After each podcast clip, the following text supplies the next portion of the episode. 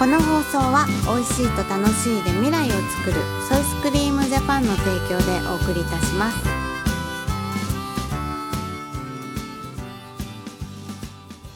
八一農園園長ゆうですファーマーアキラです。八一オニクラジオ。本日もよろしくお願いしおます。願いしますはい。はい今日は？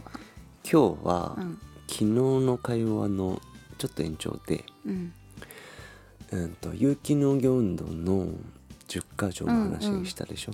で、その1が相互扶助の精神。うん。というところで、一旦この残りの9箇条を読んで、うん、まあ面白そうなそのトピックがあれば、うん、これをさうん。えっ、と1970年ぐらいに作られたやつなそうだね。えっと50年前ね。1978年、78年か。うん、を発表このこれを発表したのはね、うんううんんっていう感じかな。うん、でもやっぱりそう50年近く前だね。そうだね。生産者と消費者の提携の方法っていう意味で発表された10箇条、うーん。で、えっと、有機農業によるうん。生産物を農家から消費者へ渡し受け取る方法、うん。でそれは過去にも現在にも国内にも国外にも我々が手本とすべき事例は見当たらないっていうところでうんうん。作られた先駆者たちが独創的に工夫をして行っていた実践の経験を集めてうん。実践者が集まり話し合ったものをもとにうん。創設者一楽さんが今後の在り方として取りまとめた実践に裏付けられた指針。10か条。そう10箇条。じゃあその、ん。まあしょ有機農業運動ってそううん。消費者側から生まれたムーブメントでしょ、まあ消費あのき危機意識の高い消費者と、うん。それとと同じ危機意識を持った生産者と、うん。あとお医者さんとかそういう、うん。まあ、危機意識を持った人たちだね高度成長のその大量生産とうんかそういった世まあ界の、健康被害とか。そうだね。健康被害だね、この頃はね。うん。じゃあこの10か条もその人たちで話し合われて。そう。実践をしたその実践の中から生まれてきた指針っていうところで、昨日の相互扶助の精神っていうのが第一にあって、一なん。だねまあ、生産者と消費者の提携これ提携っていうのがねすごく大事な精神あのうん。概念なんだけど、提携の本質は物の理解の関係ではなく、うん。人と人との友好的付き合いの関係であると。うん。ですなわち両者は対等の立場で互いに相手を理解し、相助け合う関係である、うん。それは生産者消費者としての生活の見直しに基づかねばならない、うん。まあなんかこの当時からうんちょっとそういうお客様は神様ですみたいなうんそういうのもあったのかね。ねどうなんだろうね、うん。この時代を僕らは生きてないからうん。ちょっとうんリアルには分かってないけどね、うん。そう。だからまあ背景としてはその四大郊外とか、そういったあの高度成長とかそういった歪みが出始めてきてる時、うん。うん。1960年代後半からうん。の世界だよね。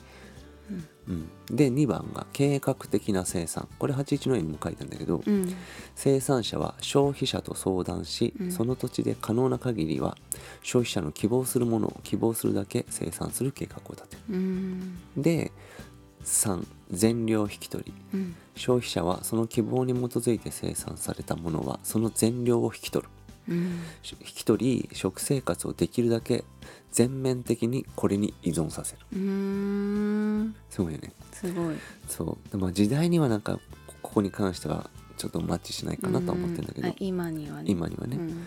でえっ、とこれ後継っていうのかな？うん。後継に基づく価格の取り決めが4うん。価格の取り決めについては生産者は生産物の全量が引き取られることうん。選別や荷造り包装の労力と経費が節約される等のことを消費者は新鮮にして安全であり美味なものが得られる等のことを十分に考慮しなければならないうん。っていう取り決めをしていると。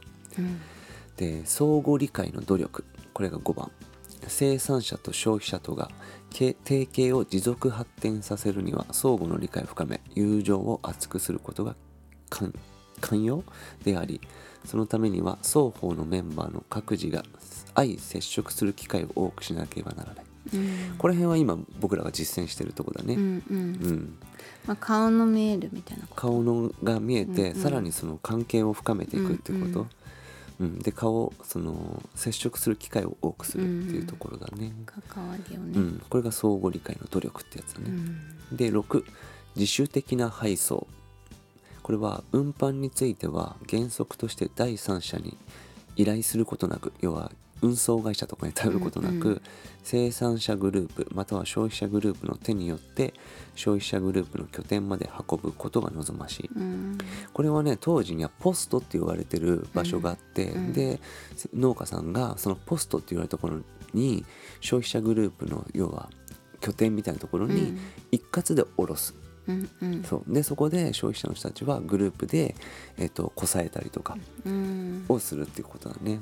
なるほど。こさえる前のものを持っていくんだ。うん、まあこれは多分、えっと、農家さんのところに来てこさえてっていうのもあるかもしれないし、ぐそのポストに持って下ろして、うん。でグループでうん。そういう梱包とかをやる、要はあ、あのー共同、えー、と購入みたいな感じだから、うん。うん。やっぱその時ポストっていうのがあってうん。農家さんが運んでいくんだけど、でもねこれに関してはね1980年代の後半ぐらいからやっぱ農家の負担が大きいっつって、うん。やっぱ農家さんがその自主的に配送することがもう本当畑仕事がうん。忙しくて、そう。それでまあだんだんと運送屋さんに委託していくってことで、だんだんとその有機農業運動がすあの衰衰退していく。うん。だけどね、まあ、この辺は結構あの僕ら僕らも81農園も自主的に配送してるじゃん、うん。でポストがないから各家に運んでたんだけどやっぱりあのなんだろうなやっぱその負担が結構大きいねっていうことではあったかな、周りの農家さん、うん。僕は結構ねそれ好きでやってたけどね。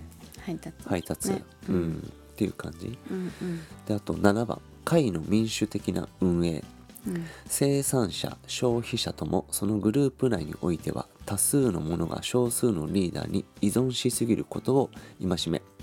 できるだけ全員が責任を分担して民主的に運営するように努めなければならない。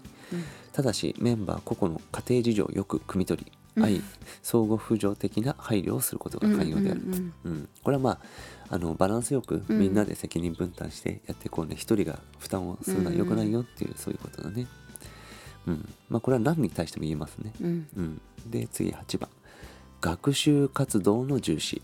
うん。で生産者及び消費者の各グループはグループ内の学習活動を重視し単に安全食料を提供獲得するためだけのものに終わらしめないことが寛容でである。うん。重要である、これはあのまあ消費者を育てるのもあの生産者の仕事であるっていうのは、うんうんこの時代に言われてたことでその単にあの食料を提供するだけじゃなくて、うん例えば旬のものを伝えるとか、うん。なんかそういうストーリーも含めて、うん。でそういった、まあ、今の言葉で言うとうーんとなんだろうなリリテラシー的な向上を,、させるのも農家の仕事なんだよっていうことで、うんだけどまあ時代はやっぱ消費者さんを甘やかすようにどんどんなっているっていうのが、うん。まあ、現状ではあるよねってこと。